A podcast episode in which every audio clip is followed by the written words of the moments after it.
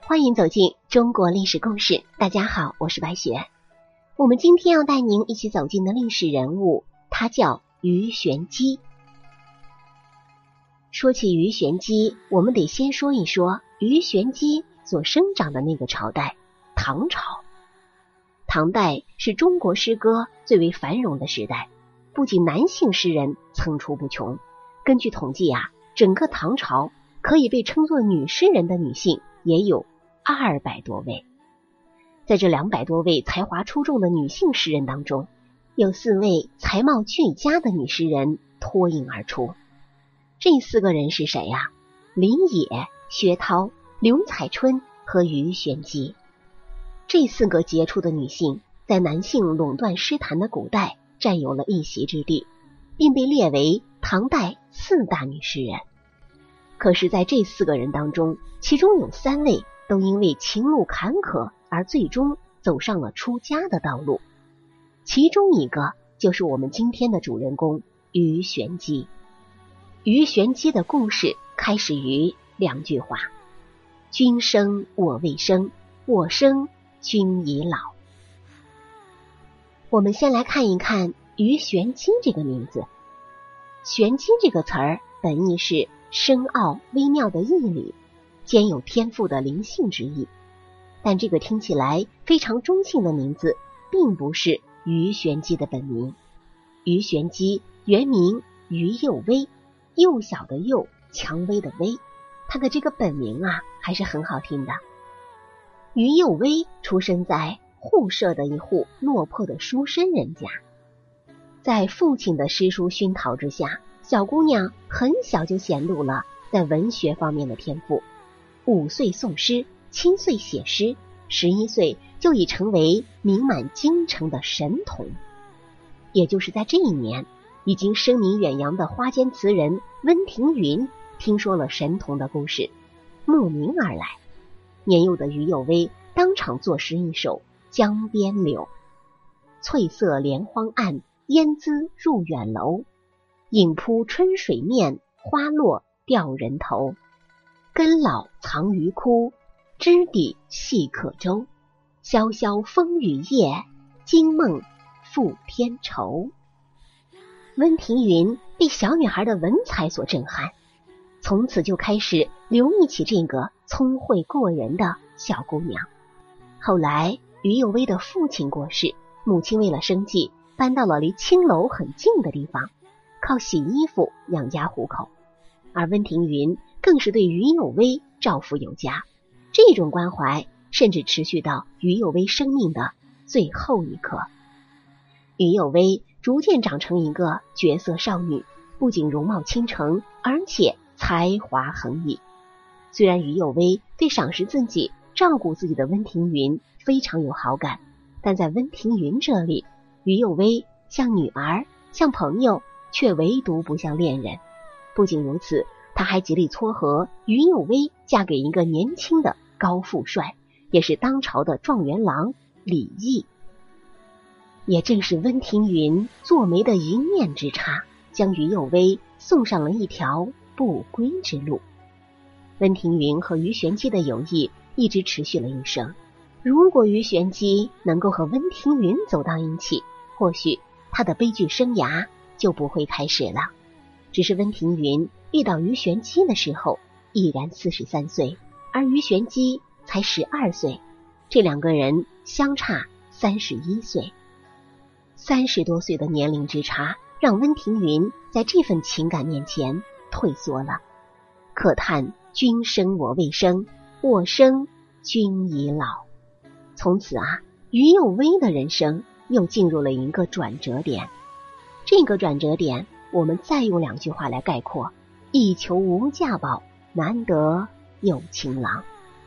这个李毅虽然是当朝状元，表面上看起来确实是于玄机的良配，不仅长相俊秀，而且还是个状元郎啊。更不仅如此，李毅还主动追求的于玄机。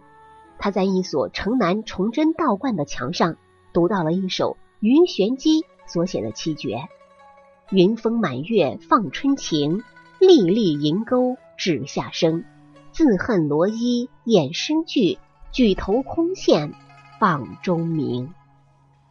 看到这首墙上诗，李益对于玄机大加赞赏，在见过其人之后，更是展开了疯狂的追求。或许是因为知道温庭筠已经成了不可能之人，加上李益本身也是很有魅力的，于玄机很快就嫁给了李毅，甚至甘愿做他的侍妾。新婚后的于有薇确实和李毅度过了一段甜蜜的时光，可惜的是好景不长。三个月之后，李毅的正房裴氏出现了，这是妥妥的大姐啊！她根本无法容忍自己的丈夫有这么一位年轻貌美的小妾，于是逼迫李毅将于幼薇赶出了家门。迫于裴氏娘家的权势，懦弱而势利的李毅只能将于幼薇暂时安置在一所道观之中，并且承诺说，三年之后必然来接。于幼薇听信了李毅的诺言，苦苦的在道观中望眼欲穿的度过了三年的时光。真可惜呀，他最终都没有等到李毅出现的身影，却等来了林毅携裴氏去外地上任的消息。于有薇彻底绝望了，自己爱的人不敢接受他，爱他的人却辜负了他。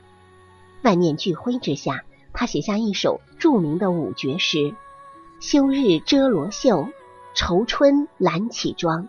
一求无价宝，难得。”有情郎，枕上前垂泪，花间暗断肠。自能窥宋玉，何必恨王昌？从此，他正式改名为鱼玄机，并在道观门口挂上了“鱼玄机深慈厚教”的牌子，开始了后半生堕落而放荡的生活。咱们可以这样说：于幼薇改名于玄机。是他生命的分水岭。从此之后，他性情大变，在咸宜观以诗会友，歌舞升平。多少风流才子为了见于玄机一面，纷纷慕名而来。咸宜观也在短短的时间内艳名远播，成为长安城里文人雅士争相前往的一个地方。其中有一个乐师叫陈伟，相貌英俊，才情过人。于玄机爱上了这个乐师，时间久了，竟然生出了和乐师长相厮守的念头。可惜呀，风月场所里的男人根本没有真情留给于玄机。不久，于玄机就发现乐师和自己的婢女绿俏有染。于玄机激怒之下，将绿俏鞭打致死，埋在了道观的院子里。很快，东窗事发。于玄机被打入大牢，即使温庭筠此刻知道之后，为此事四处奔走，却已经于事无补了。二十七岁的于玄机随后被处死，一个美丽的生命就这样消失了，一个才华横溢的女诗人就这样因为情伤而葬送了自己的性命。于玄机的一生遇到了三个影响他命运的男人，无一例外的。他都为其付出了真情，对温庭筠有恩情，有爱情，也有亲情；对李毅有爱情，也有惺惺相惜之情；而对陈伟有爱情，也有亲情。可惜的是，这三个男人没有一个人能给予于玄机想要的珍惜之情。爱和珍惜是不同的，你可以爱一个人，却未必会。珍惜一个人，爱是短暂的感受，但珍惜却是理智思考的决定，所以持久弥坚。虽说于玄机遭受情伤后的处理方式却始终是不可取的，不过受到当时的社会制度所限，一个情路坎坷的女人面前也没有太多的选择。如果于玄机生活在现代，谁又能敢说她不会活成一个？名人大咖呢？自古红颜多薄命，尤其是博学多才的女人更是如此。所谓难得善始善终，只怕说的也就是这样的人了。好了，朋友们，我们今天的历史故事到这里就结束了，感谢您的收听。喜欢的朋友欢迎点赞转发，也欢迎您评论留言。下期我们将和您走进为了向汉武帝表忠心，杀死自己儿子的匈奴金密低的故事。我是白雪，下期再见。